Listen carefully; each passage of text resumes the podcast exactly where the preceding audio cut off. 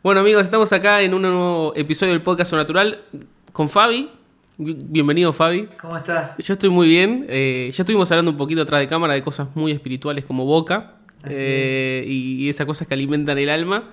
Eh, pero nada, la verdad que estoy muy contento de que estés acá porque creo que le decía a mi hermano antes de, antes de que vengas que es muy loco a veces cuando uno puede charlar con gente que, que ha impactado su vida de diferentes maneras y en diferentes momentos. Eh, yo tengo casi 30 años y me acuerdo patente, en Navidad tenía 10 años y me regalaron el cassette de maquillaje gama. Y me voló la cabeza. Y después lo redescubrí más de joven eh, con Invisibles, ¿no? Entonces, nada, para mí está, está buenísimo y es un privilegio poder compartir este espacio, así que... Gracias, para mí también, para mí también lo es. Y te cuento un poquito que acá la idea es conocernos, conocer un poco también la historia. Eh, y lo que más me vuelve loco a mí son las historias de origen. ¿Viste como la película de Batman que se cayó al pozo y salieron los murciélagos y por eso él se disfraza? Ese tipo de cosas a mí me vuelven loco. Y a mí me interesa conocer un poco la historia de origen de, de Fabi. Sé que tu viejo también laburaba en, todo lo que es la, movida musical, ¿no? Y creo que escuché que compusiste por primera vez como de muy chico, ¿no? Sí, a los ocho años empecé a componer. Eh, había toda una cultura musical en casa. ¿Ocho años? ¿Qué? ¿Como, como Red Nene? Sí, pero había mm. algunas canciones que también, o sea, las cantamos en, en el grado con la maestra, porque era un, un, este, un colegio cristiano. Mm. Y eh, cada mañana, antes de empezar la clase, teníamos un devocional, ¿no? Con maestras cristianas. Y cantamos eh, coros cristianos. Y entonces, este a esa edad yo dije, yo hice canciones. Y la maestra me dijo, a ver. Mira. Sí. Y, y las cantamos. Así que mm, ya en esa época me parecía que había algo en la música que yo tenía que descifrar, ¿no? Mm. Y, mm, y en, mi adolescencia, eh, yo como soy el menor de tres hermanos, eh, escuchaba música digamos, de, mi hermano mayor. O sea, yo, yo iba a la primaria, pero escuchaba... Cosas de adolescente, digamos. Escuchaba Invisible, ¿no? Entonces, mm. este... Y me acuerdo que era algo que, o sea, que me movilizaba mucho, ¿no? Y, y en esa época, entrando en la primaria, la máquina de hacer pájaros, ¿no? Y eso fue... Era mm. como escuchar Yes en Argentina, ¿no? Y, y, cuando entré en la secundaria, ya en el año 79 aparece Cerugirán. Y ahí hubo un antes. Y yo tuve una sensación, vos sabés, en esa época, tuve una sensación, yo dije, esto es histórico, esto yo no creo que vuelva a haber una banda como esta. Y confirmado, yo por lo menos hasta, hasta esta edad creo y sigo pensando que que Charlie y Luis fueron Messi y Maradona. Total. Y mm, lo vivimos en su época, difícilmente esto se vuelve a repetir, ¿no? Y, yo decía en esa época, yo un día voy a componer como Charlie, pero para el Señor. Decía yo, en, mi ignorancia, digamos, ¿no?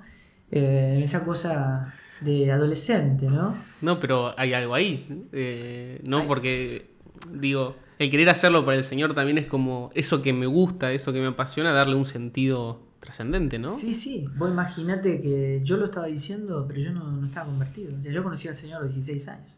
Tenía familia cristiana. Mm. Pero yo estaba pensando en componer para Dios y no lo había conocido todavía. Wow. Eh, después cuando me ocurre algo muy fuerte en la conversión, es que yo dejé, eh, no dejé de escuchar música en ese tiempo, mm. porque la música era como después fue para mí la arquitectura, digamos, ¿no?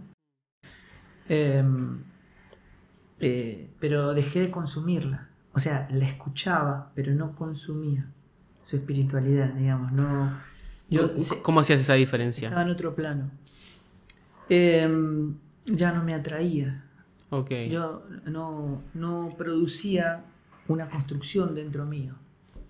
O sea, yo, ya sentí, la sentí ajena. O sea, eh, podía eh, admirar, digamos, el talento, Claro. eh, el arte, pero el contenido era, era como un elemento extraño que, Que no entraba. que la naturaleza que, que yo portaba en, este, en ese momento ya, ya lo rechazaba, ¿no?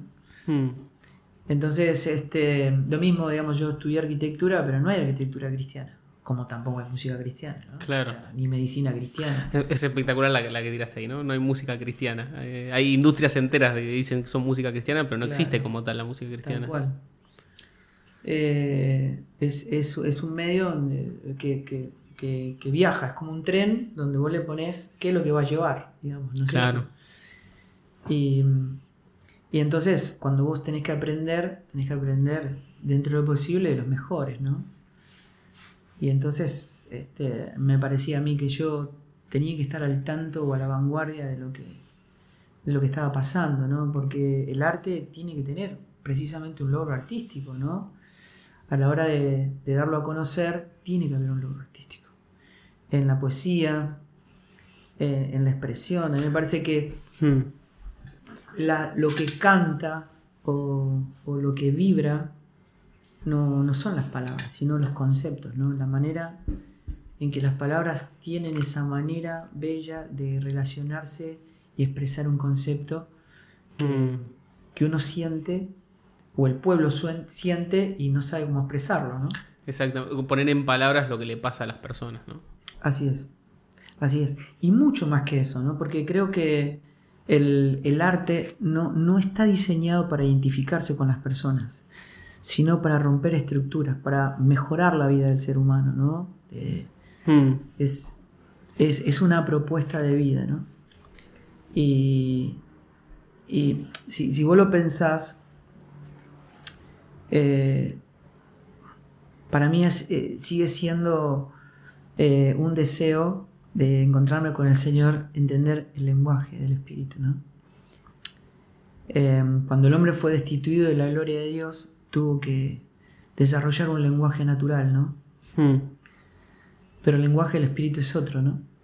El, Dios es espíritu y le habla al espíritu. Pues no, no puede ser de otra manera, ¿no? No puede ser adorado solamente en espíritu y en verdad. Y entonces eh, el, el- el lenguaje humano intenta, o sea, no existen las palabras para poder expresar la belleza y la magnitud de un Dios tan inabarcable, ¿no? Y mm, yo creo que las palabras necesitan salir de una simple expresión prosaica, irse a la poesía y de alguna manera de la poesía saltar a la canción. Es como una necesidad de embellecer y de llegar lo más alto, profundo a la expresión de la belleza de lo que es Cristo en nosotros, ¿no?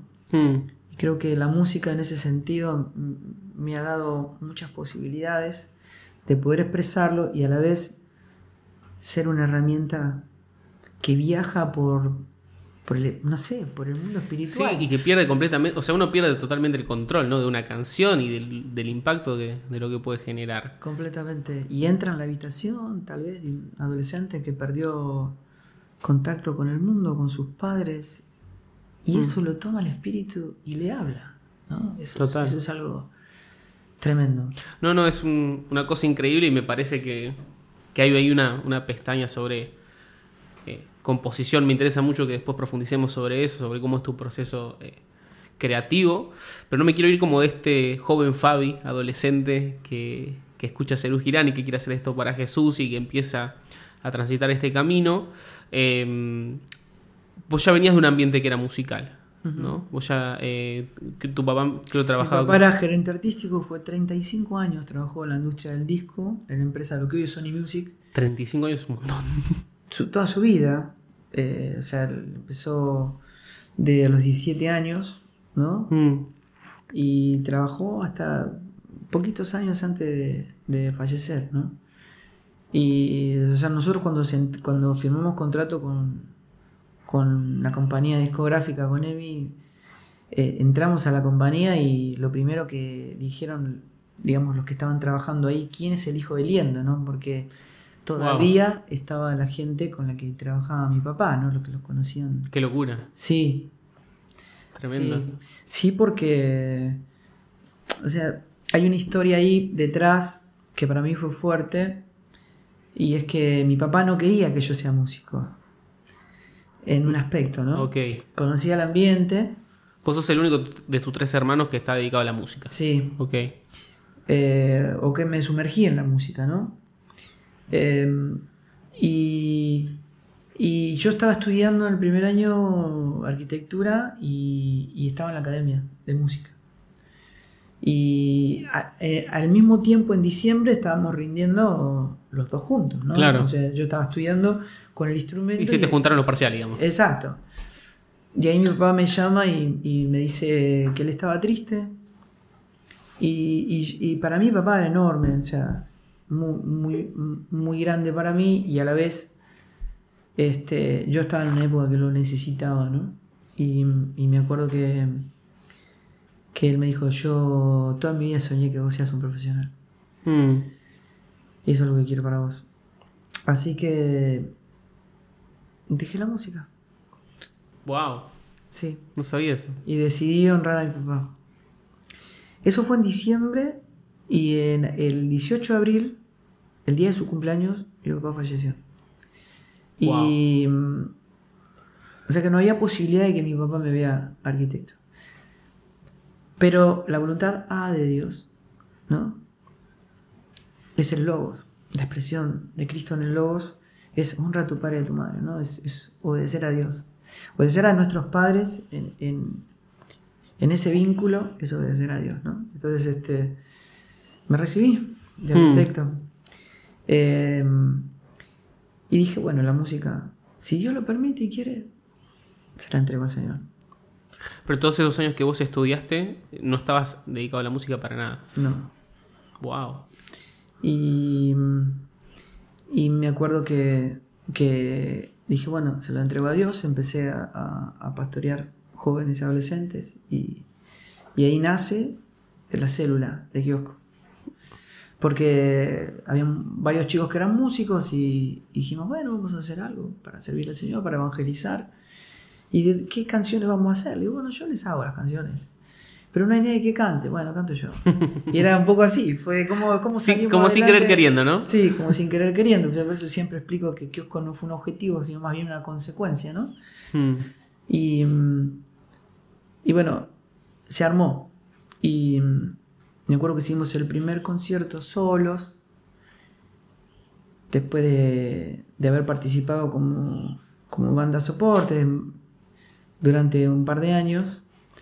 Y me acuerdo el primer concierto vinieron 1800 personas. Y eso dijimos, uff, que acá está pasando algo. Sí, ¿no? Y, y al poco tiempo nos ofrecieron un contrato discográfico. Algo que nosotros nunca le dimos un demo jamás a nadie. O sea, fue algo que me llamaron a mi casa. Lo venimos siguiendo hace dos años. Queremos un contrato con ustedes, queremos que sean nuestros artistas. Y, y ahí entendí que había una dirección que, que yo no había buscado, que Dios lo había traído. Y que si era una puerta que Dios estaba abriendo, había que tirarse de cabeza, ¿no? En el Hmm. sentido de decir, o sea, mi vida no está consagrada ni siquiera la vida cristiana, sino la voluntad de Dios. Claro. Así que, No, pero es, es una secuencia espectacular porque cuántos artistas mueren por ese contrato y golpean puertas y tampoco estoy diciendo que esté mal eso, pero digo, en el caso de ustedes es como to- todo esto fue casi no accidental, pero sí no buscado, ¿no? Como el- no querían grabar un disco, pero les tocaron la puerta. sí. No querían armar una banda, pero no se dio. haber pasado de otra manera, por lo menos en mí. Yo a los 19 años leo La liberación del espíritu de Watchman Nee y se me revela el señorío de Cristo. Y eso, yo no sé qué le pasa a la gente cuando lee algo así, pero para mí fue un- una bomba atómica. O sea, yo miré alrededor y no había quedado nada. Y, y yo dije, ¿cómo? O sea, yo fui creado en Él, por Él y para Él. O sea, Dios no está en mi agenda. Yo estoy en la agenda de Dios. O sea, mi vida es de Él. Él puede hacer con mi vida lo que Él quiere, entender el señorío de Cristo, la supremacía, este, la centralidad de Cristo. Es el momento en el que vos conoces a- al Señor, digamos. Eh, Ahí empieza el proceso de conocimiento, ¿no? Y darme cuenta que la columna vertebral de todo el obrar de Dios es darme a conocer a Cristo, ¿no? Que el Espíritu Santo no hace otra cosa que darme a conocer al Hijo. Entonces, eh, toda la columna vertebral. Yo estoy escribiendo un libro que se llama Jesús, el Dios no conocido, ¿no? Mm. Porque es precisamente el Dios no conocido. Es Él, Hmm. ¿no? Y que todo el obrar de su espíritu es darnos a conocer. Y toda la columna vertebral apostólica es esa, ¿no? Y yo entro en un proceso de conocimiento y, claro, cuanto vos más le conoces, más le valorás. Y cuanto más le valorás, más le disfrutás, más le expresás, ¿no? Menos de mí, más de él. Y entonces, eh, ya con los chicos, ya teníamos bien en claro, desde el inicio de Kiosco, Claro, del momento cero. exacto, que la gloria de Dios era el motivo por el cual habíamos sido creados. O sea que, que no pongamos, no, no había, el, manejar el hecho de, de no poner un esfuerzo de dar a conocer un ministerio, sino que, que Cristo sea visto, Mm. era, era fuerte y notable en el ámbito en el que, que porque era un ámbito, un crisol, era, un- era muy incipiente todo lo que Totalmente. estaba pasando. Entonces, ¿cómo ubicamos esto? Y fue una escuela, la escuela de Cristo, ¿no? Mm. Eh, fue fuerte. O sea, si a mí no me llamaban por teléfono, yo jamás hubiese llevado un, un demo a ningún lugar. Pues yo no hubiese ido donde Dios no me llevaba. Tremendo. Hay una, hay una cosa que mencionaba recién, ¿no? Que era todo como muy incipiente. Y, y es como que ustedes y Rescate ahí crearon algo, generaron un movimiento bueno, con, con- con otras bandas que marcó una antes y un después para mí en toda América Latina, es- sobre todo en lo que tiene que ver con, no sé, música cristiana, aunque no, no existe como Sí, tal, sí. ¿no? Sí, sí, sí. Eh, pero pensaba, ¿cómo, ¿cómo fue esa primera etapa en el que ustedes arrancan como una herramienta de evangelización, ¿no? Arrancan como queriendo comunicar hacia afuera. Mm. Por ahí afuera no estaban tan receptivos con esto, porque quieras o no, cuando uno habla de Jesús es como que primero genera un choque en el otro que va a escuchar música, como que ¿a dónde viene? ¿no? ¿Viene una iglesia o viene un recital? Y a su vez, desde el lado eh, cristiano era un objeto extraño, ¿no? Por ahí Claro. para la iglesia era una cosa rara, eh, era del diablo lo que hacían. Entonces están como en ese limbo, ¿viste? De que no terminás de encajar acá y no terminás de encajar claro, allá. Claro, pero sabíamos que iba a ser así. Estábamos eh, advertidos en ese sentido, porque vos imagínate, yo formo, formo kiosco a los 29 años, o sea, literalmente a los 29 años. Porque yo conocí al Señor en, en una congregación donde todo era el diablo, la, la- la- la guitarra, la batería, todo. ¿A, lo- a los 29 o 19? 29. Pensé que de más chico lo habías hecho. No. mira. Wow. 29 años. Sí, sí, participé desde los 16 años, ya, eh, ya estaba formando bandas y ya estaba Sí, sí, sí, sí. tocando. Pero Kiosco como proyecto eh, comencé a los 29 años, grande, porque decidí honrar a mis mayores Mm. y entender que nada lo que ocurre, que ocurre en Cristo ocurre en un formato de rebeldía. Y entonces me pareció que si Dios toma una decisión sobre mi vida, no existe la cantidad de pastores en el universo que pueda detener. O sea, yo Claro. no podía ser un esclavo si Cristo me había hecho verdaderamente libre. Yo estaba entendiendo lo que Dios iba a hacer con mi vida, ¿no?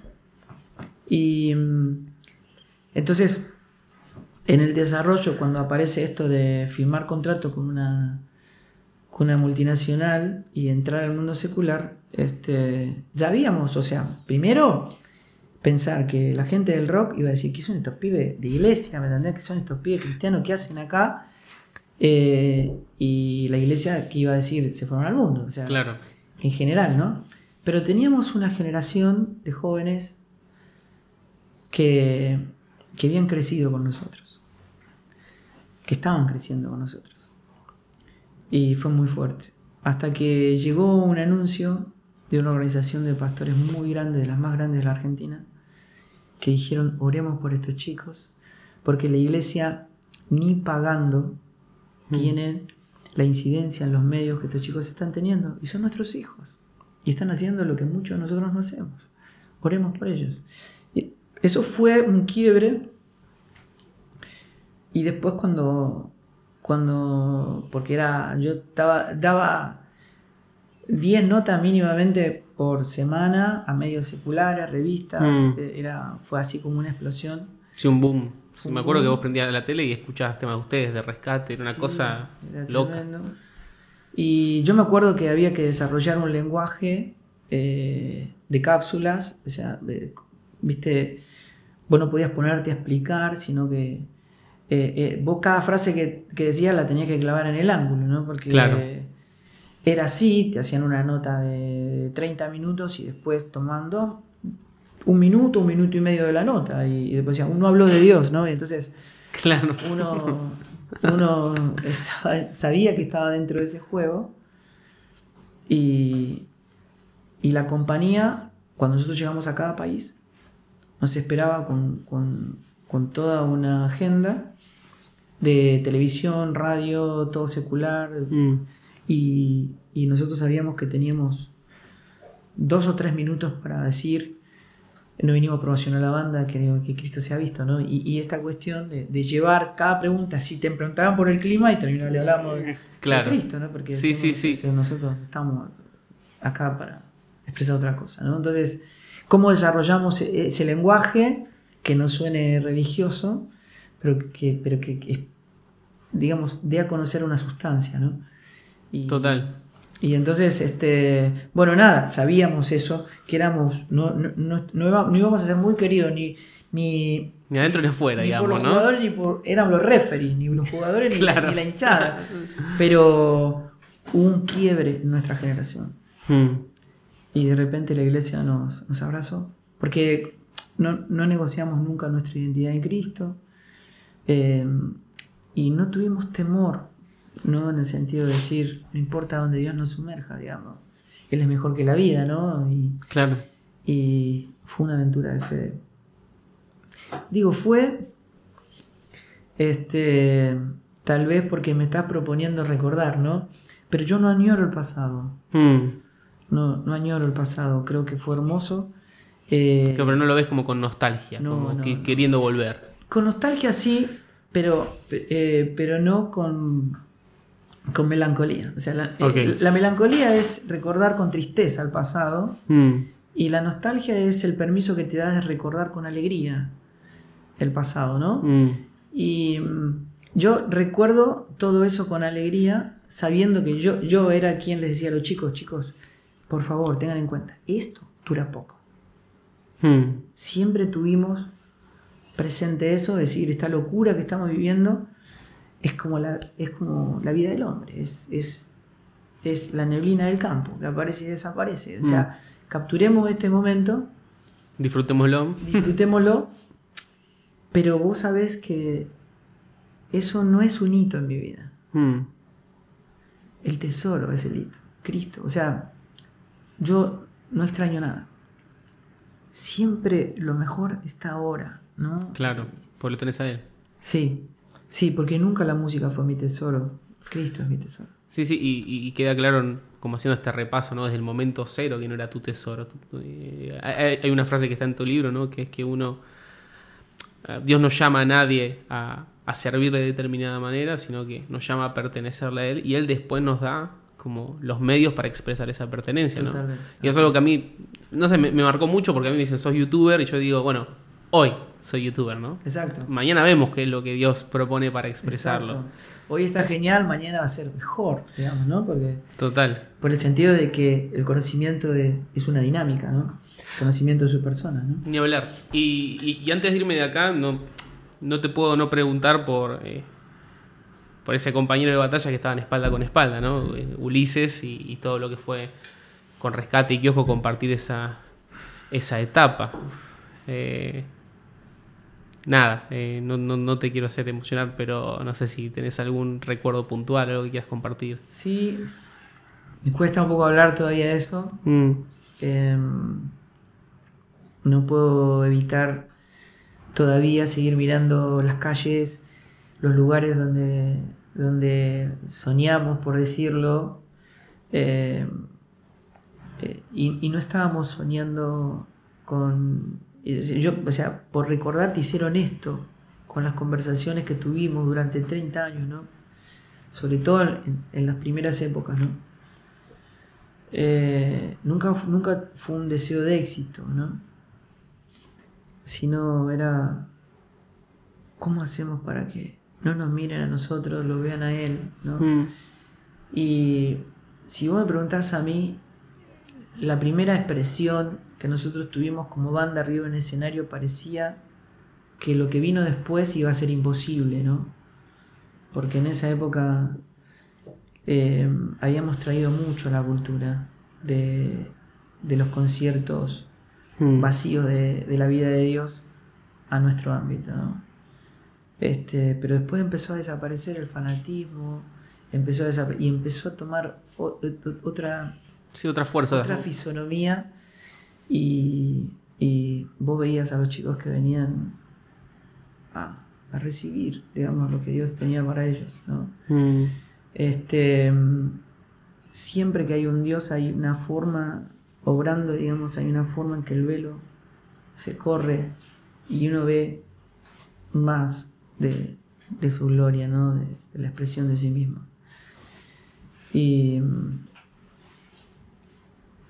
fue todo un recorrido, juntos 30 años siendo un alma gemela, ¿no? Este, de mm. la misma edad, la misma profesión, arquitectos los dos, músicos los dos, un liderazgo muy similar en muchos aspectos, este, los mismos gustos, este, no sé cómo decirte, pero estábamos como espejados en muchos aspectos. Decidimos que nuestra amistad eh, no saque ningún provecho uno del otro en el ámbito natural. Muy pocos saben de la profundidad de nuestro vínculo, de nuestro amor, de nuestra amistad. Lo, cuidamos, lo tuvimos en un ámbito eh, privado, muy cuidado.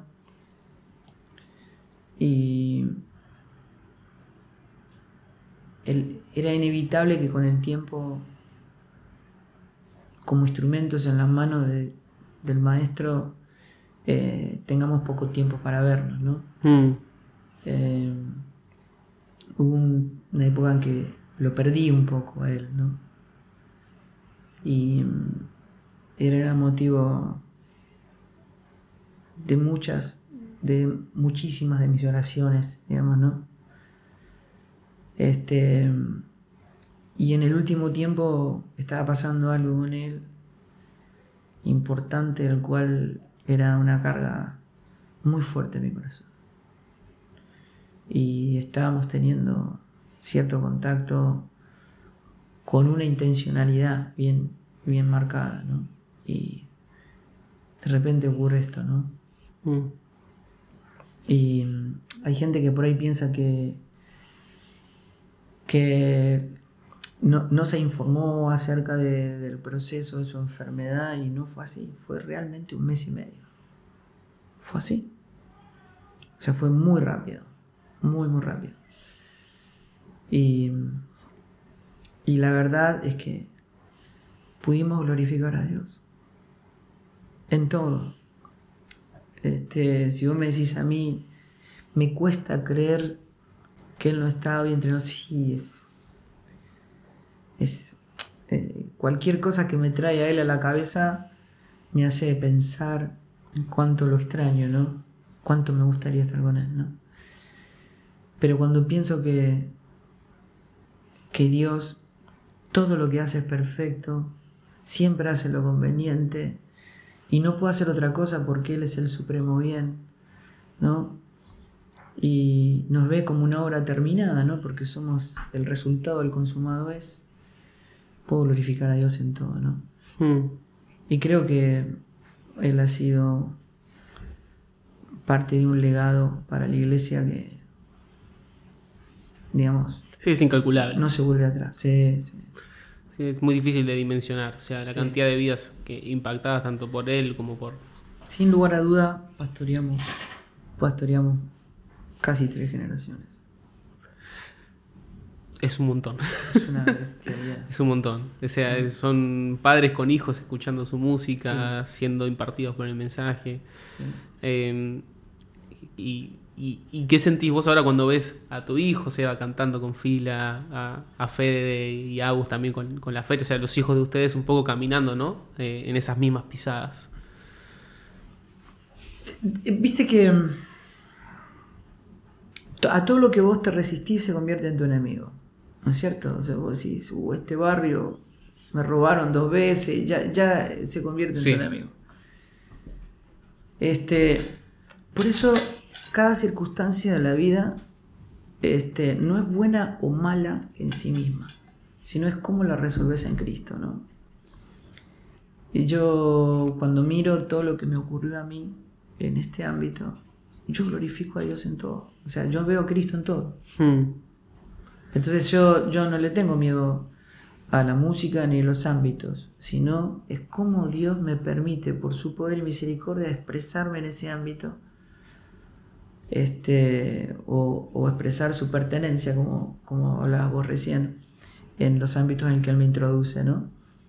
Yo ni sabía que se iba, se iba a tener una banda, no sabía que cantaba, o sea, él, él, Ah. él estudió... Puede ser que la primera vez que lo escuchaste cantar fue en vivo, ¿no? Como en un show. Claro, claro, Wow. claro, o sea, porque no es algo a lo que yo lo motivé ni lo impulsé, sino que fue algo que Seba de, de muy chico tiene una relación con, con el Señor muy, muy fuerte y muy, o sea, no es el Dios de su padre, es su Dios. Mm.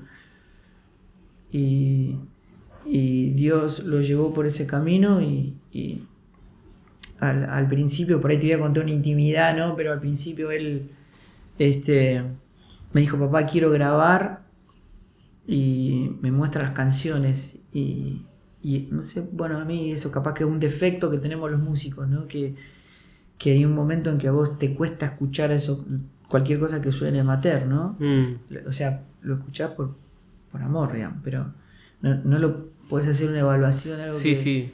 Que Que no tiene un estándar que vos, ¿no? Claro. Y, y me acuerdo que le decía, no, hijo, no grabes, no grabes, te vas a arrepentir. Este, date tiempo, nadie te apura, digamos. Este, esto queda para siempre. Te conviene entregar algo ajustado Mm. a la realidad que estás viviendo en Cristo. Eh, bueno, como todo hijo, eh, tuvo que llegar al momento de decir, "Uh, papá, vos no te gusta nada. Pero Es que hay un poco del músico profesional y un poco del padre también, ¿no? Que, que no haga el ridículo el nene, ¿no? Y yo creo que la parte natural mía estaba en decir, o sea, si lo identifican con mi hijo van a decir, si predica van a decir se quiere parecer al padre, si no predica dice no es como el padre. Era muy difícil de ver que él iba a entregar, entrar en, en- en un lugar donde iba a ser observado y comparado, ¿no? Este, pero en un momento empezó a componer de una manera que me... Puf, dije, acá hay algo que, Mm. que realmente Está bueno eso. es bueno, Sí. de verdad. No hay tantos buenos compositores, es un tamiz muy fino. Y yo dije, acá hay sustancia, acá está, está bueno. Y, eh, y en lo único que por ahí me pide colaboración él es en, que les mire las letras si hay algo que no está ajustado a, la palabra o una cosa así, pero él, él es quien, por gracia de Dios, expresa todo en su arte. Y, y la verdad yo en algún punto soy un poco su fan porque me gusta mucho lo que Dios está haciendo con él. Sí, es muy poético como escribe también. Eh, tiene una manera de transmitir las cosas que. No sé. Yo he ido a muchos recitales de fila y es impresionante ver adolescentes como locos cantando no, determinadas frases que te, te generan algo. Y creo que eso. Nada, yo también soy su fan. Un poco también. Eh, pero bueno, eh, creo que. Creo que si bien vos no, no es, no es como que lo impulsaste, ¿no? Es un poco también el ámbito, ¿no? Todo una casa artística, vos como músico y, y demás.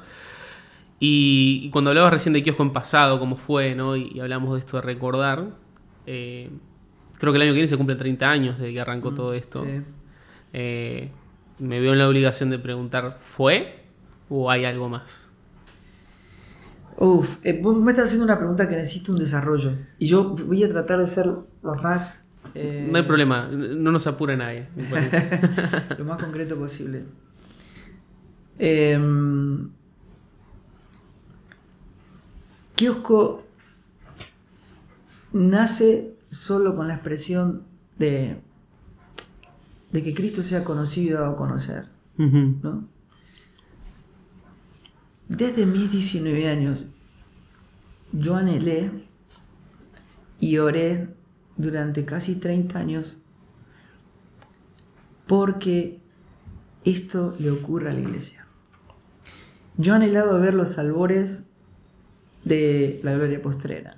Una iglesia, o sea, Cristo recuperando el corazón de su amada, eh, viendo la iglesia dejando, dejando de, de por los papelitos de colores y, buscando a Dios como proveedor de sus propios deseos, sino, sino de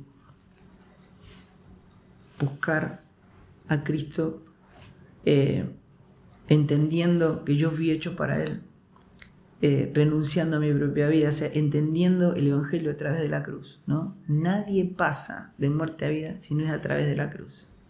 Nadie pasa de tinieblas a luz si no es atravesando la cruz. Es estando crucificado juntamente con Cristo, ¿no? Para ser resucitado juntamente con Él. No hay una expresión de vida, una expresión de resurrección, si no es a través de la cruz.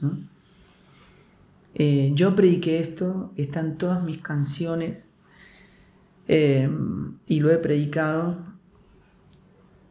durante 30 años. Hace 4 o 5 años yo empecé a ver esto en la iglesia, a nivel global. Wow.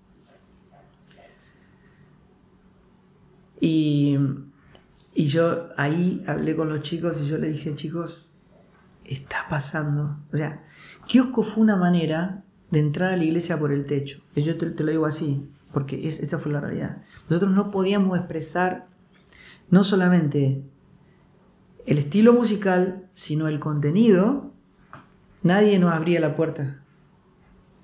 Pero ¿cómo llegábamos a los jóvenes? ¿Cómo llegábamos a las próximas generaciones? Hay que entrar por el techo. Así como llegó el paralítico hmm. a Jesús, había que romper el techo.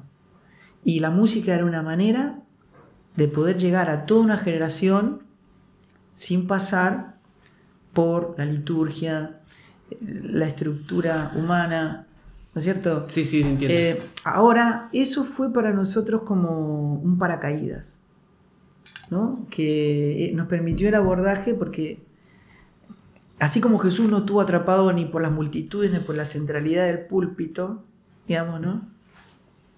Nosotros necesitamos llegar al corazón de lo que Dios estaba queriendo lograr eh, en su iglesia, ¿no? Que su hijo se ha formado. Y mm, cuando empezó a pasar, yo dije, hay que sacarse el paracaídas, ¿no? Porque llegamos, ahora, estamos adentro me están llamando de toda Latinoamérica para que comunique este evangelio, ¿no?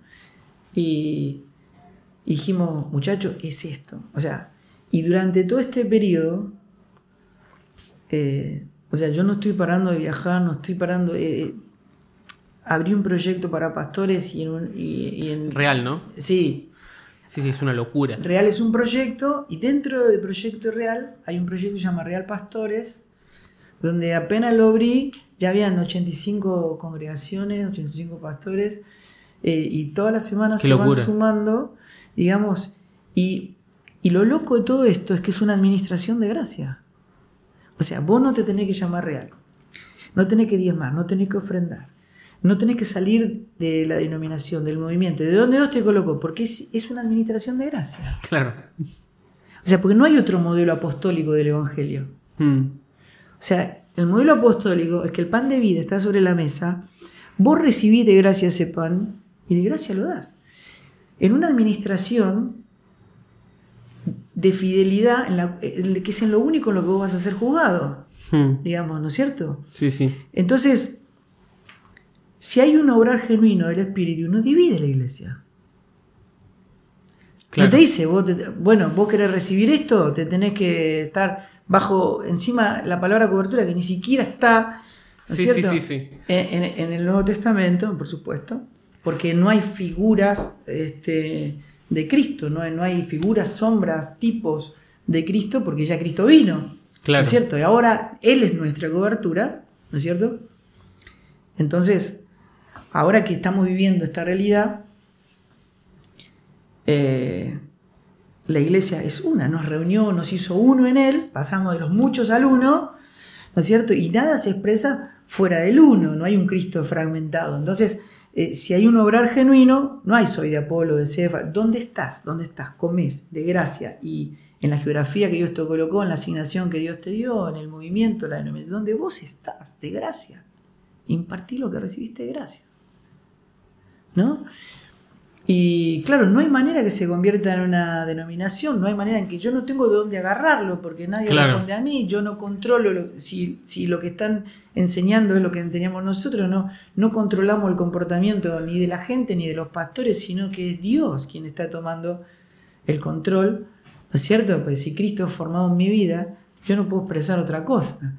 Y entonces, bueno, todo esto fue tan enorme, tan grande, creció de una manera tan exponencial que dijimos, bueno, toda la atención está puesta en esto, o sea, que Cristo se ha visto, pum, está creciendo, crece, crece, crece, crece, crece, es descomunal. Y llegamos a un punto en que dijimos, bueno, porque nunca dijimos, bueno, kiosco se terminó, porque de hecho, de hecho la relación, el vínculo con los chicos eh, está perfecta y además estamos todos entendiendo lo que está pasando. Claro, ¿No? están todos alineados. Exacto. Entonces dijimos, la familia de kiosco está, está intacta. Y, y llegó el punto de decir, bueno, ¿y si adaptamos kiosco a lo que Dios está haciendo en este tiempo? Pues si hay algo que yo, a mí me produciría mucha tristeza en mi vida, es quedar anacrónico. O sea, que me lleve el Señor antes, digamos, ¿no? Claro. O sea, no, no. Si yo no estoy. en Si yo estoy a 50 grados de, calor, a la sombra, estoy con dos pullover y campera, no estoy entendiendo la temporada Mm. en la que estoy viviendo. Yo, yo no puedo ver a Cristo en el tiempo en que Dios me está colocando, en la temporada que Dios me está colocando. Yo digo, me muero. Entonces, si yo puedo adaptar lo que, digamos, lo que Dios le dio a Kiosco, ¿no? Esa gracia que impartida de Cristo a nosotros a lo que realmente Dios está haciendo en este tiempo, a la temporada de Dios en este tiempo. Entonces nos sentamos y dijimos, es posible, Mm. es posible. Y bueno, yo, eh, por supuesto los chicos están esperando una señal de vida mía. Eh, y yo lo estoy considerando seriamente. De todas maneras, eh, el saber lo que Dios va a hacer mañana, honestamente no lo sé. Pero no me importa saberlo. Va a ser hermoso. Hmm. Me parece hermosa esa frase. No sé qué va a ser Dios mañana, pero va a ser hermoso. Mm, Igual te pregunto, ¿no? Eh, entraron por el techo antes. mm. Hoy son otras las condiciones de ya no estar paracaídas. ¿Cómo, cómo imaginas esa vuelta? Eh, no sería por el techo, todo- ya sería diferente, ¿no? Sí, Se- completamente, completamente. Eh, el único temor que, que me puedo producir en lo natural a mí Mm, es que no logremos un hecho artístico, ¿no? Que interprete el presente, ¿no? Claro. Eh, eh, no, no tengo. Yo no me siento hoy como alguien que tenga que dar un examen, ¿no? Pero yo me doy exámenes todo el tiempo. Y bueno, mi familia me conoce. Yo, mi mayor enemigo siempre fui yo. Eh, pude identificar a mi enemigo, es mi carne, con la que peleo todos los días. Yo intento matar a Fabián cada día cada mañana que me levanto. Y uno de, de mis aspectos con los que he luchado, acá está mi esposa, ya lo sabe, es, es este, mi perfeccionamiento, ¿no? Es, es, eh, he he luchado con la dificultad de delegar, ¿no? Porque Sí, sí. eh, todo aquel- eh, uno sufre mucho. Este, eh, o sea, Kiosco fue- es un ministerio que aprendió a ser muy efectivo. Era, era hacemos esto, pum, pum, pum, ya estaba hecho. Era, fuimos muy efectivos, eh, aprendimos a armar un equipo donde todo funciona. Ahora, yo voy, una, yo voy a una congregación, a cualquiera, a la nuestra incluso, y veo que los músicos se ponen a ensayar y de dos horas ensayan 20 minutos y yo me quiero morir. Porque no. no eh, y están ahí, trin, trin, trin, pum, pum, pum, la batería, pum, pum, y otros están hablando, otros están tomando más, y yo me, no, pues, no, me voy, claro. me voy. Este, y en, y en, en cuanto a la efectividad y, y de poder eh, cuidar cada palabra, cada expresión. Las palabras no son inocentes, modelan, forman. Y, creo que así como Jesús le dijo a los escribas y fariseos, ustedes no entienden mi lenguaje porque no pueden escuchar mi palabra, si yo cambio el lenguaje no forma Cristo en mí, pero conocer a Cristo como la palabra modela el lenguaje. Okay. creo que necesitamos ser precisos en eso. Entiendo. Bueno, es, es todo un desafío, ¿no? Sí, eh, claro. Es un, es un gran proceso. Eh, mm. Y generalmente, suponete, si tú dices que, que, escribir, sos vos el que se encarga, ¿no? Eh, del punta a punta. Creo que alguna vez te escuché decir que lo ves como un como si fuese un rompecabezas, ¿no? El disco y lo dividís en capítulos y cada canción, ¿no? va bajando viendo para atrás, ¿no? Cada disco supongo que habrá sido especial y demás, pero hay alguno que vos decís como esta fue mi ópera prima o acá sentí que logré expresar de mejor... A, ver, a ver si me ordeno. Yo creo que cada disco es el mejor, porque si te entiendo bien, cada uno expresa lo que viviste en esa temporada y la realidad que vos estabas viviendo con Jesús. Pero quizás a veces hay en este perfeccionismo mejores eh, interpretaciones o mejores bajadas a la realidad de, eso que uno estaba viviendo. ¿Cuál sentís que fue como el más atinado o el que mejor expresó eso que, estaban atravesando? Está muy bueno lo que decís, porque si vos, o sea, si vos le preguntás a la gente, la gente va a tener eh, opiniones distintas. Y en general va a tener que ver con el momento de su vida en la que entró. Tal cual. El, disco, ¿no? que vos empezás a amar algo que llegó a tu vida para hacerte un bien, para para producir algo en tu vida, ¿no? Eh, yo cada disco lo veo tal cual como vos lo decís, pero si yo tuviera que elegir un disco, no tengo dudas, ¿eh? Elijo Invisibles. No tengo mm. dudas. Eh, creo que es el disco más completo. Creo que es el de mayor logro artístico en muchos aspectos.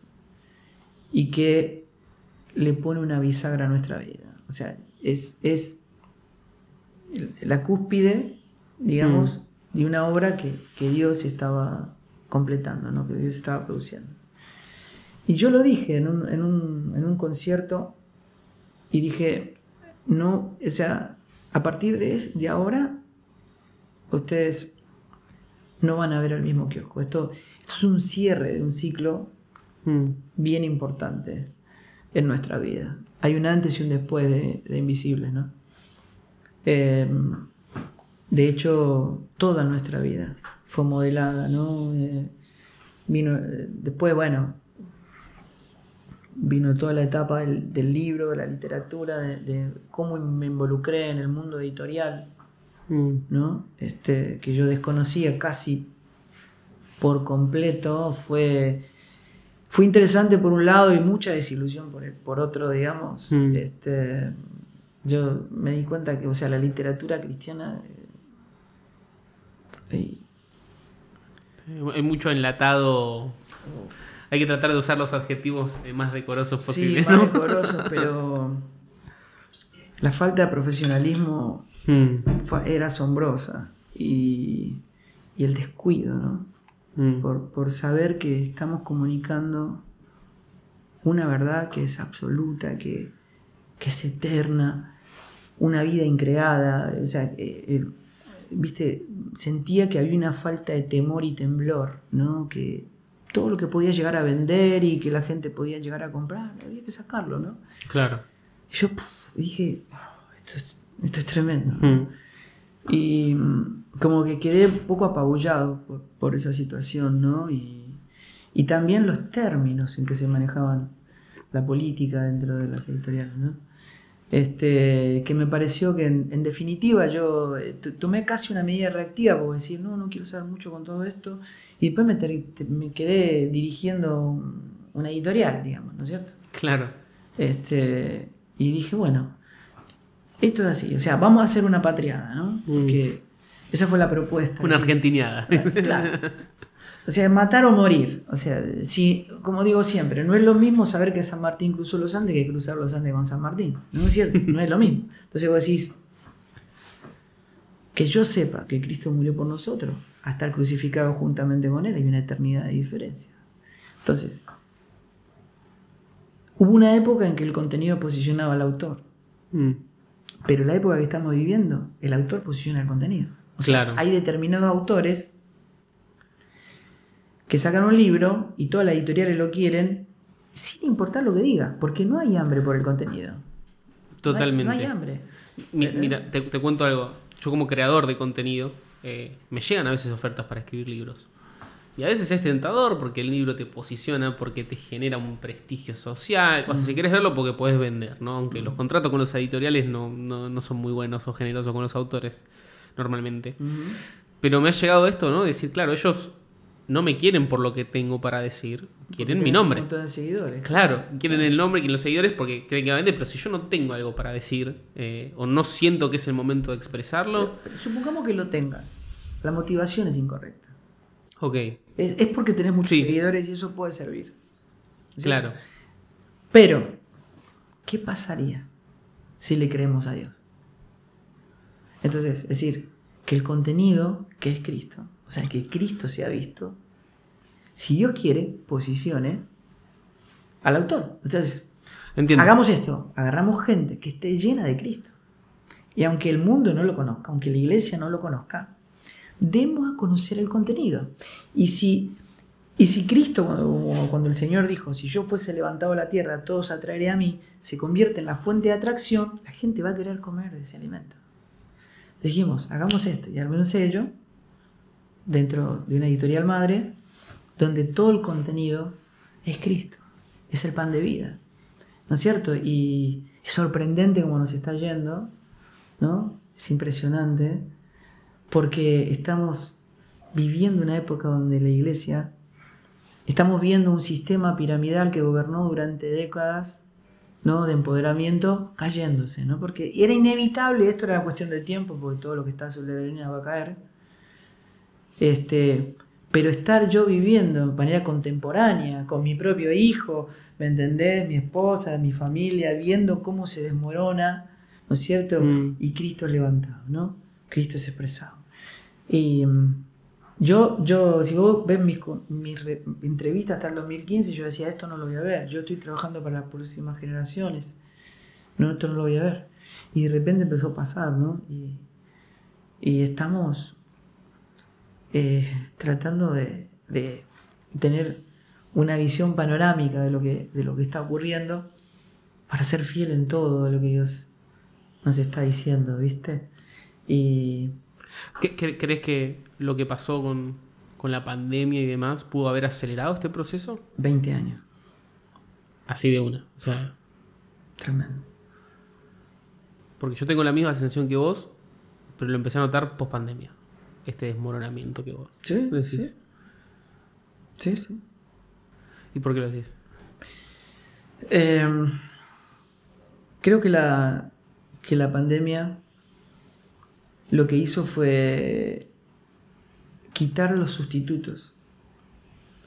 Eh, vos,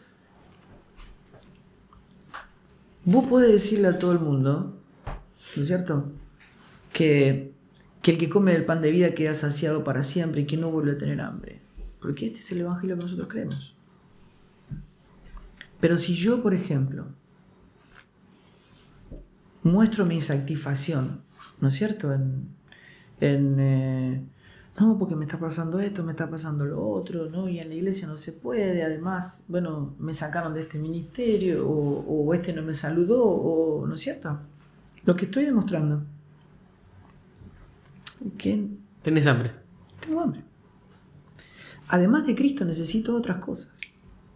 ¿No es cierto? Las reuniones, los ministerios, el servicio, las actividades se pueden convertir en un mortal sustituto. Es, eso no es Cristo. O sea, no es Dios. O sea, yo soy arquitecto, puedes visitar mis obras, pero no soy yo. La obra de Dios no es Dios. eh, cerraron las iglesias. No, la iglesia no se cerró. Cerraron los auditorios, pero la iglesia nunca se cerró. ¿No es cierto? Pero sí nos sacó los sustitutos, ¿no? Sí, sí, ya no, estabas vos en ese rol de, que sos el líder, de que sos esto, ¿no? Y de, esa prueba. O sea, estabas vos en tu casa y Dios. Exacto. ¿Y qué pasó con, la vuelta? O sea, la, evaluación del mundo latinoamericano fue que el 65% de los congregantes no volvió. Es un montón, más de la mitad. Es una locura. 65% de los congregantes no volvieron a congregar. O sea, ahí, ahí podías ver, digamos, ¿no? Que cuando vos predicás un evangelio que no te hace pasar por la cruz, o sea, una persona que nace de nuevo, de ninguna manera se va. No hay manera. O sea, lo que dice Pablo, el que comió el pan de vida no se va jamás. Si alguien se va, es para demostrar que estuvo entre nosotros sin ser de nosotros. Si hubiese sido nosotros, jamás hubiese sido de nosotros. O sea, bueno, a una, persona que nació de nuevo no lo tenés que mandar a obedecer, muere por obedecer. Porque lo vio, vio el, vio el tesoro, vio no quiere otra cosa y no quiere comer otro alimento. Pero cuando Cristo no es suficiente, cuando, cuando no, el, el tesoro no ha sido manifestado en mi vida, yo estoy buscando todo el tiempo sustituto. Entonces, cuando la pandemia sacó su sustituto, fue lo que quedó. Yo creo que fue una poda. Y que la poda logró que el árbol salga. Aunque, aunque viste, vos veías un árbol frondoso. Claro. Ahora lo veías todo chiquitito. Pero más fuerte. Ahora salió. ¿Viste? Y mm. ahora se está viendo. Y yo creo que, sin ninguna duda, todo lo que ocurre es porque Dios lo permite y porque Dios en todo sobrar lo que quiere es traernos a Él, ¿no? que todos sean salvos. E, es, fue una poda precisamente para que los que realmente eran de Él este, sean vistos, ¿no? o sea, se había visto su Hijo en ellos. Por ahí nada que ver la pregunta que te voy a hacer ahora, media filosófica, pero eh, me surgió mientras te escuchaba, ¿no? Eh, varias veces mientras conversamos hablabas de esto, ¿no? De que el mañana va a ser mejor con Jesús. Eh, o sea, no sé cómo será, pero va a ser hermoso. Eh, y, esta cuestión de, de que lo que sucede es porque Él lo permite y Él lo quiere, ¿no? Y a su vez eh, hay como, no sé, ¿Cómo, cómo, cómo entra en esa, en, en, esa línea tuya, no sé, ciertas injusticias, ¿no? Y las quejas y las protestas. O sea, viste que a veces hay como una tensión interna entre nosotros de, uh, deberíamos oponernos a esto, uh, deberíamos protestar a esto, no, deberíamos dejarlo porque Dios lo está permitiendo. No, sé si tiene sentido, por ahí es como demasiado rebuscado, pero me interesa como entender cómo lo ves uh, vos. Bueno, bueno, yo hoy creo que, el, mayor, la mayor dificultad que tiene la iglesia hoy es la medida de conocimiento que tiene de la persona de Cristo. El apóstol Pablo dice esto. El hombre natural no ve las cosas del Espíritu. No las ve, no oye, no entiende, no percibe las cosas del Espíritu. El hombre natural está destituido de la gloria de Dios. Es sustancia. ¿Qué quiere decir que es sustancia? Tiene un ADN que define el ser. Así como Cristo es la verdad, porque la verdad no es un hecho verídico. O sea, nosotros decimos, no, la verdad es este. No, la verdad es una persona. Cristo es la sustancia del Dios invisible. Es, vos lo ves a Él y ves al Padre. El Espíritu te revela al Hijo, el Hijo te revela al Padre. Él dijo, si me viste a mí, viste al Padre. ¿No es cierto? Es lo que define el ser. Entonces, si Cristo es la verdad, Adán es la mentira. Cuando vos ves la escritura, siempre se expresa sobre el hombre natural en estado adámico en forma de sustantivo, no en forma de adjetivo. Él no dice está oscuro lidiando con la oscuridad, dice no, es oscuridad. No dice que está enemistado con Dios, dice es enemistad con Dios. O sea que la diferencia que hay entre el pecado y el pecador es que son la misma cosa. El hombre es sustancia está constituido en el pecado. Él lo que reproduce es lo que es. Pecado. Exacto. Es la consecuencia del árbol que comió. El árbol que comió es el árbol del conocimiento del bien y del mal. Por lo tanto, todo lo que está en Adán se expresa en gente buena y gente mala. Porque está el bien y está el mal. El mundo está lleno de gente buena y gente mala, pero muerta. Porque está en Adán. Todo lo que está en Adán, por más bueno que sea, Pablo lo explica de millones de maneras, ¿no? En 1 Corintios dice, aunque des todos tus bienes, aunque incluso entregues tu cuerpo para ser quemado, si no está la sustancia de Dios en vos, el amor, es nada, es absolutamente nada. Y el Señor dice en Mateo 7, el día que estemos cara a cara, lo único que va a contar es si son conocidos por Dios. Entonces dice, muchos van a decir Señor, Señor, o sea, predican, son pastores, predicadores, evangelistas, maestros, ¿no es cierto? Otros dicen, profetizamos, ve, ahí hay profetas, otros dicen, echamos fuera demonios, mm. hicimos muchos milagros, o sea, hay gente... Y el Señor dice, nunca los conocí. El Padre no conoce nada que lo que no está en su Hijo. ¿Sabes cuántos hijos tiene Dios? No solo. Uno. Por eso las... Y es con el único que habla, es con el único que se relaciona. Dios no nos habla a nosotros, Dios le habla solamente a su Hijo. Por eso la única posibilidad que ofrece el Evangelio es incluirnos en el Hijo. Nos coloca en el Hijo. Claro. Y su experiencia es nuestra experiencia. ¿Qué quiere decir? Cuando Cristo murió, nosotros estábamos ahí. Cuando Él estaba clavado en la cruz, nosotros estábamos en Él. Cuando Él resucitó, nosotros estábamos en Él. Fuimos crucificados, muertos, sepultados, resucitados juntamente con Él. Entonces, cuando el Padre me ve a mí, me ve, a través de su Hijo. Él ve a su Hijo. Por eso yo soy santo y vos sos santo porque estamos en el santo. Somos escogidos porque estamos en el escogido. Somos hijos porque estamos en el Hijo. ¿Está bien? Entonces, ¿qué quiere decir? Que si el hombre no puede ver, porque es la sustancia del pecado, quiere decir que el Hijo de Dios, que tiene las dos naturalezas habitando, coexisten en nosotros, o sea, el viejo hombre y el nuevo hombre, aunque son completamente opuestos entre sí, se repelen, coexisten. ¿No? Y esto hasta que el Señor no venga a buscar. Pablo dice, muchacho, la guerra es contra la carne. Tal cual. Por lo tanto, mi estado es este. Yo estoy crucificado juntamente con Cristo las 24 horas para que no sea yo, sino que sea Cristo en mí. La muerte de Cristo es un estandarte, yo la llevo a todos lados para que la vida de Cristo sea manifestada. O sea, la guerra, o sea, olvídate, tu problema no es tu suegra, es tu carne. No es tu jefe, no es tu pastor, no es la iglesia, no son tus hermanos, esos no son tus enemigos. El enemigo es tu carne. ¿No? Y ahí está, Adán. ¿No es cierto? Tu mm. carne, el viejo hombre, el hombre natural, está ahí. El único lugar donde tiene que estar es crucificado para que la vida de Cristo sea expresada. ¿No es cierto? Esos son en, los procesos en que nos introduce el Espíritu Santo de Dios para modelar a Cristo en nosotros. ¿Verdad? Claro. Así que yo ahora, que entiendo que tengo dos naturalezas coexistentes en mí, lo que el apóstol está diciendo, traigan la realidad eterna a lo temporal.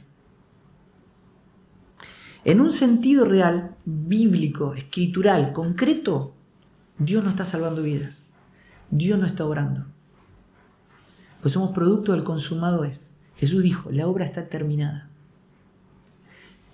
Entren al reposo del Señor como Dios ya reposa de sus obras. Dios ya reposa de sus obras. La obra está terminada. ¿Y cómo Dios sigue obrando en el ámbito temporal, en el cronos del hombre? ¿Cómo sigue obrando? enviando cartas. Y nosotros somos esas cartas. Wow. Tienen que llegar las notificaciones. La muerte ya fue vencida. Cristo mm. ya resucitó. La obra está terminada. Todo lo que va a Cristo está salvo. ¿Viste? Pero es así como Dios lo habla. O sea, Dios entregó a su Hijo por cabeza a la iglesia. La iglesia. La plenitud de aquel que todo lo llenan todo. O sea, Cristo impartido en vida, siendo vos miembro de su cuerpo y Él la cabeza, es la plenitud de aquel que todo lo llena en todo. Eso está entre nosotros. O sea, vos y yo somos el Jesús del siglo XXI. Es Cristo expresándose en carne y hueso en esta temporada del crono del hombre. Para que Cristo sea visto y dado a conocer. Tremendo, clarísimo. No puedo no preguntarte, no sé, no sé cuánto tiempo vamos. Una horita. Bueno, ¿vos estás bien? Sí. Ah, ok, buenísimo. ¿Vos estás bien? Genial. Yo también estoy bien, nadie me preguntó, pero yo estoy bien.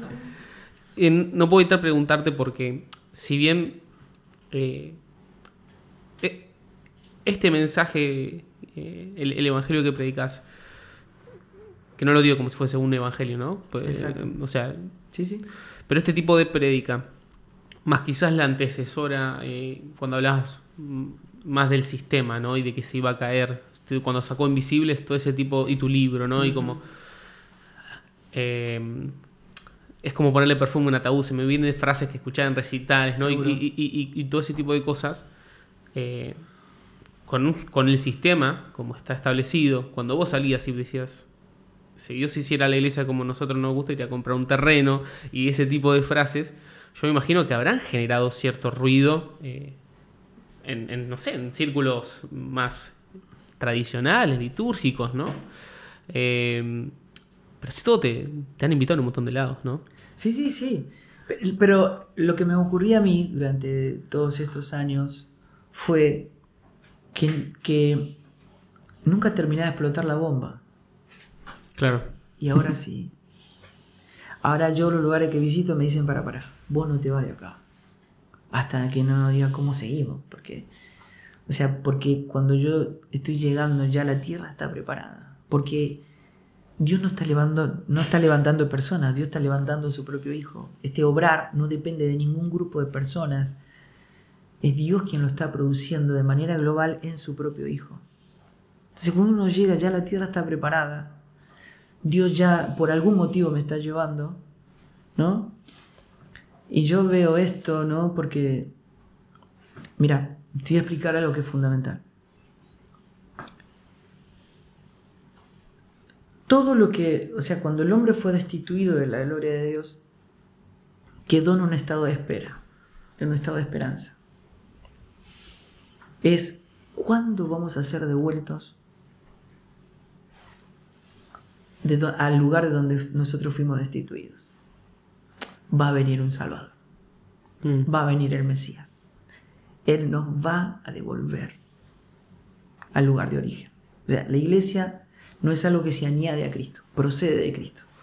Salió de Él y Él vino a buscar lo que se había perdido y nos devuelve. O sea, el Evangelio es una vuelta al estado original. Mm. Entonces todos. Y lo que hace el Señor se imparte en, en miles de testimonios individuales en forma de figuras y sombras, ¿no? El Antiguo Testamento. O sea, si vos, vos mirás el Antiguo Testamento, el Antiguo Testamento tiene una sola función. Es dar testimonio de Cristo. Si vos lees el, el- Antiguo Testamento como un montón de, de historias desarticuladas, vos nun- nunca entendiste para qué existe el Antiguo Testamento. El Antiguo Testamento tiene una sola función, dar testimonio de Cristo. Es todas figuras y sombras de Cristo. Muchas de ellas están descritas por, el mismo Señor, por, los apóstoles, y otras están ahí. Cuando vos leís el Antiguo Testamento, decís, ¿dónde está Cristo acá? Si, si no lo viste, sigue estando ahí para que lo veas, porque esa es la función del Antiguo Testamento. Entonces vos tenías ahí figuras, tipos y sombras de, de Cristo, ¿no? Profetas, reyes y sacerdotes. Eran ungidos, porque Dios no podía hablar con el hombre destituido, estaba muerto espiritualmente. Le hablaba a ellos y ellos bajaban la voz al pueblo. Pero lo que hablaban era Cristo. Aunque ellos no Mm. conocían a Cristo, la palabra es Cristo. O sea, la palabra, el verbo se encarnó y habitó entre nosotros. Y le vimos. ¿Qué vimos? La gloria. La gloria. Y entonces, cuando el Padre se da a conocer, solo lo hace mediante su Hijo. Cuando Él, se expresa, expresa Hijo. Entonces, ellos recibían Cristo. Y todo lo señalaba a Él. Y en un momento aparece el Eterno en el cronos del hombre, en forma de hombre y bajo la ley para librarnos de ambas condiciones, ¿no? Aparece la cruz. Todo lo que está antes de la cruz dice, ya va a venir, ya va a venir, no te desesperes, ya falta poco, tenés esperanza, tenés, quédate tranquilo, ya va a venir. Todos estamos esperando que Él venga. Aparece la cruz. La cruz no determina un antes y después de Cristo, porque Cristo es antes de todas las cosas. No hay un antes de Cristo. Pero la cruz es la gran división. Es la gran división de la que divide a Adán de Cristo, las tinieblas de la luz, la vida de la muerte. ¿No es cierto? Mm. Y aparece la cruz. Y aparece Cristo. Aparece la sustancia de la sombra. Aparece. Aquel que todos estábamos esperando. Aquel que a donde todo se dirigía. Aparece.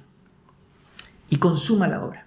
O sea, ahora Él dice, este misterio que estuvo oculto desde tiempos eternos, escrito en nosotros, esperanza de gloria.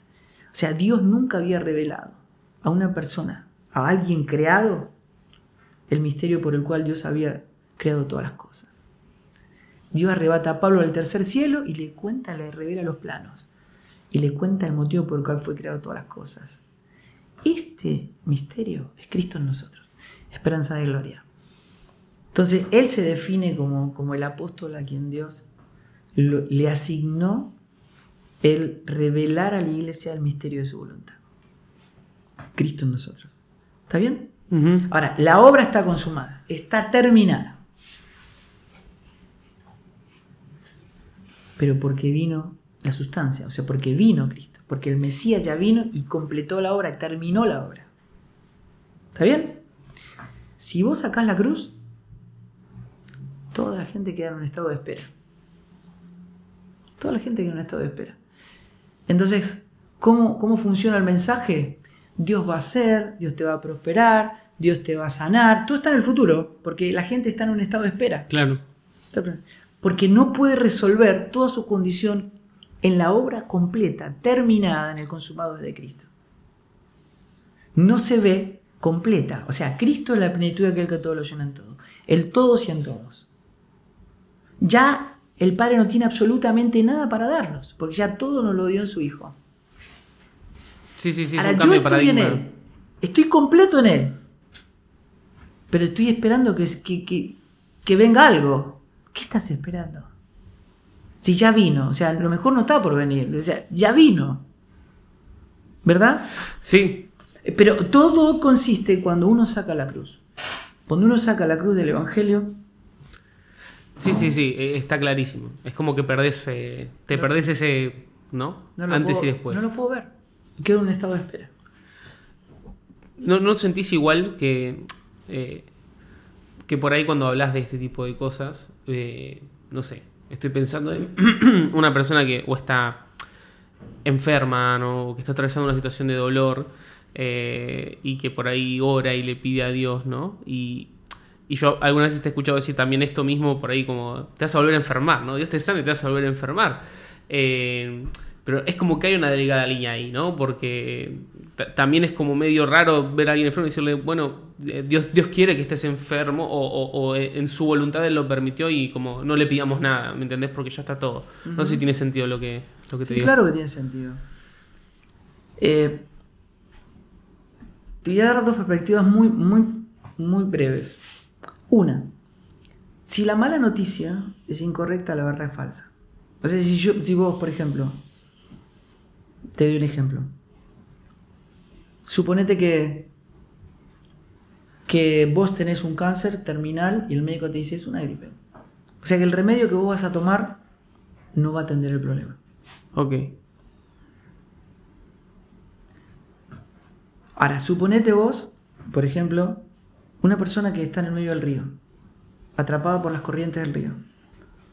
Nada, nada, queda siempre en el mismo lugar. Nada, nada, nada, nada. ¿Hasta cuándo? Hasta que las fuerzas se terminan. Cuando las fuerzas se terminan y ya no puede más, no tiene un gramo más de fuerza, entiende la mala noticia. Sabe que la muerte lo va a tragar. La sabe. Entiende. Viene un bote, justo en el momento que la muerte lo va a tragar, y pone un brazo, le acerca una mano. ¿Vos pensás que va a evaluar la oferta? No, no, para nada. Porque está entendiendo la mala noticia. Si, vos imagínate si el que está arriba del bote le dice, quisieras un mejor trabajo, quisieras que te regale Un auto. ¿Qué importancia tiene para ese hombre? Ninguna, porque está entendiendo la verdadera mala noticia.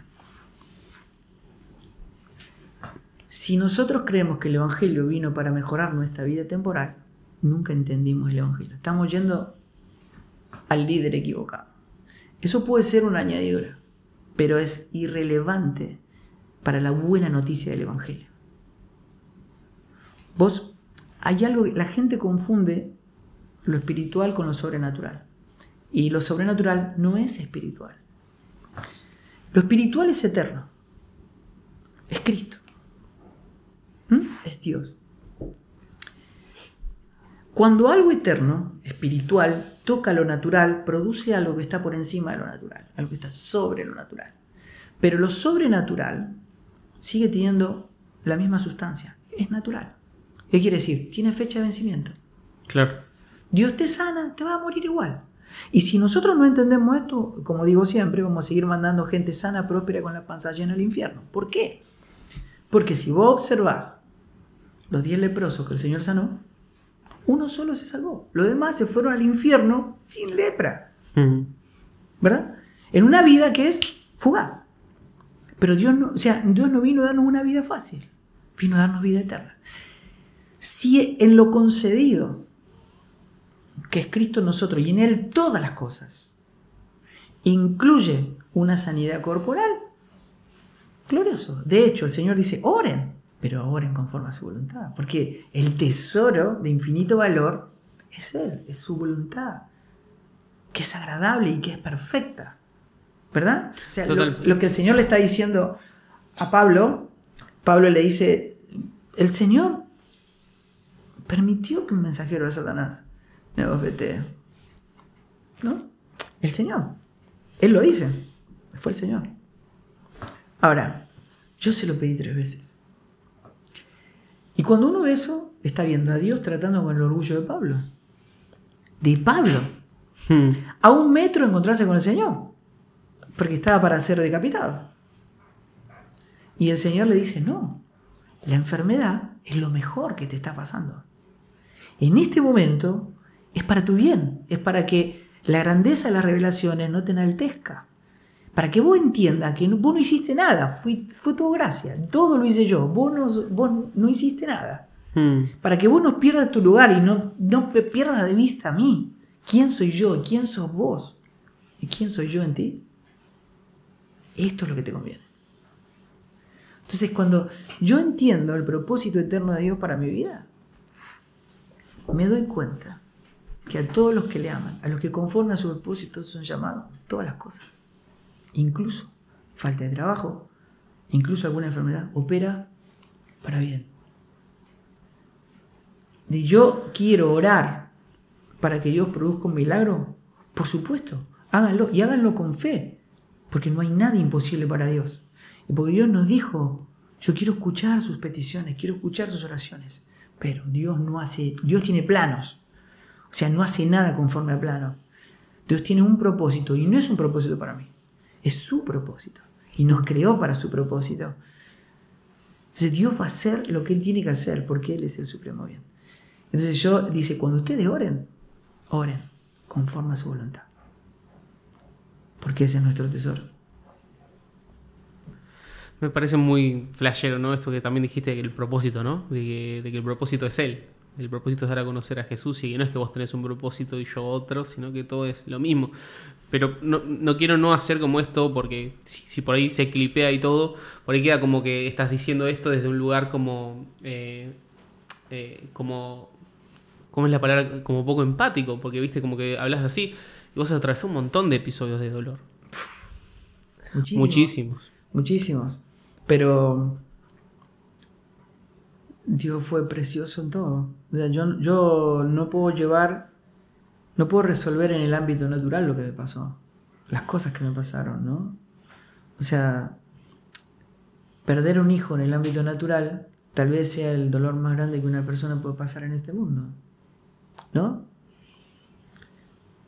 Sin embargo, ese proceso fue tan doloroso, como precioso mi vida. Fue, fue de un valor insustituible.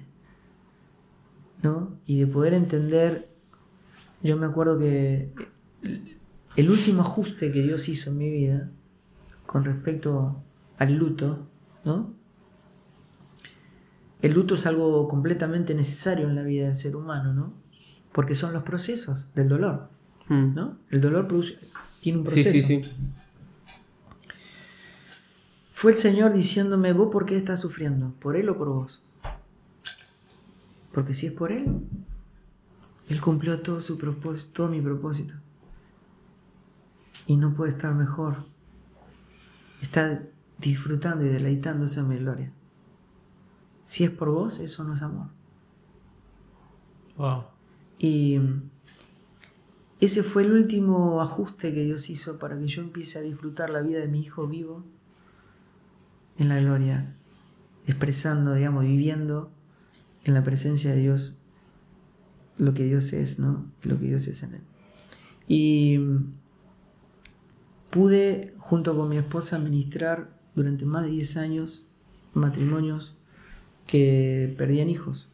De hecho, mi esposa se fue a trabajar de manera voluntaria a un hospital en la parte de pediatría, porque necesitamos expresar con gratitud y mm, completamente sanos una realidad eterna, ¿no? que Él es mejor que la vida, que Dios no nos vino a darnos una vida mejor en este mundo, sino vida eterna, ¿no? y que la vida está en el Hijo. ¿no? Entonces, cuando, cuando nosotros eh, hablamos de esto, sabemos que estamos hablando de algo que no está en el, plano, en el plano natural, que no puede ser expresado. Vos decís, el Hijo de Dios, cuando alguien se muere, alguien muy querido se muere, ¿qué tiene que, que- que pasar con el cristiano? Eh, ¿Ponerse triste o ponerse alegre? La respuesta bíblica exacta es ambas cosas. es como entristecido, mas siempre gozosos. Hay tristezas, pero hay un gozo dominante, porque el gozo es, es Cristo. Es el fruto de su carácter en mí. Amor, gozo, paz, paciencia, ¿verdad? Es el fruto de Cristo en mí, domina, gobierna sobre los sentidos. ¿No? Es como entristecido, mas siempre gozosos. Cuando vos el luto lo cursás, tiene un ciclo. Pero si vos el, el luto lo retenés, pasan 40 años como si te hubiese pasado ayer. Real. Yo, yo recuerdo, generalmente el luto es un año, ¿no? porque es la primera semana, el primer mes, el primer cumpleaños, la primera fiesta, va cursando un ciclo. ¿no? Pero me acuerdo como si fuera hoy. Yo podía ver por fe lo que el hombre natural no puede ver. Tenía convicción, certeza de lo que el hombre natural no puede ver. ¿no? Y expresé esa realidad. Aunque yo no lo sentía en ese momento. ¿No es cierto? Tal cual. Pero yo tenía que convertirme en lo que Dios decía que yo soy en Él. Y entonces nunca dejé de amar, glorificar y servir a Dios en todo. ¿no? Pero había una angustia, una cosa acá en la boca del estómago con la cual yo me levantaba y me acostaba cada día. Y era tan notable como si estuviera cargando algo. Era parte de mi cuerpo, Mm. parte de, de, mi, de mi ser, digamos, ¿no? Y me acuerdo un día hasta la posición en que estaba acostado, la forma en que me levanté, me acuerdo que me levanté y dije, uy, no está más. Se fue. Wow. Me acuerdo el día que el luto cumplió su ciclo. Y esa angustia se fue. Y es necesario, porque el proceso, Dios, todos somos gentes en proceso, personas en transición. Y cuando ese proceso es el conocimiento de la persona de Cristo, cumple ciclos y no puede volver nunca más atrás. Pero nunca más. O sea, vos anhelás lo que queda por delante. ¿No? Y desde esa sanidad y de esa plenitud es que pudimos expresar eh, que la voluntad de Dios siempre es agradable y es perfecta. Bueno, Ya no tengo mucho más para decir. Eh, no sé si hay algo más que tengas ganas de hablar vos. No, yo quiero este, agradecerte. Hicimos una vez una nota Por Instagram. por Instagram. Seba me dijo, anda, es un amigo. Me quiere mucho, Seba. Sí. y mm, la pasé muy bien. Este, todo lo que hacemos o todo lo que fuimos llamados a hacer tiene un solo fin, ¿no es cierto? Total. Es que logramos, logremos verlo. Dios nos dio una naturaleza que nos permite conocerle. Ese conocimiento produce un entendimiento y nosotros somos transformados por medio de la renovación de ese entendimiento. ¿no? Así que toda posibilidad de que uno pueda darlo a conocer es, es muy valiosa. Así que aprecio, aprecio tu invitación. Yo aprecio mucho que hayas venido, de verdad, y me alegro que le hayas pasado bien. Y bueno, eh, nosotros nos vemos en otro episodio. Chau.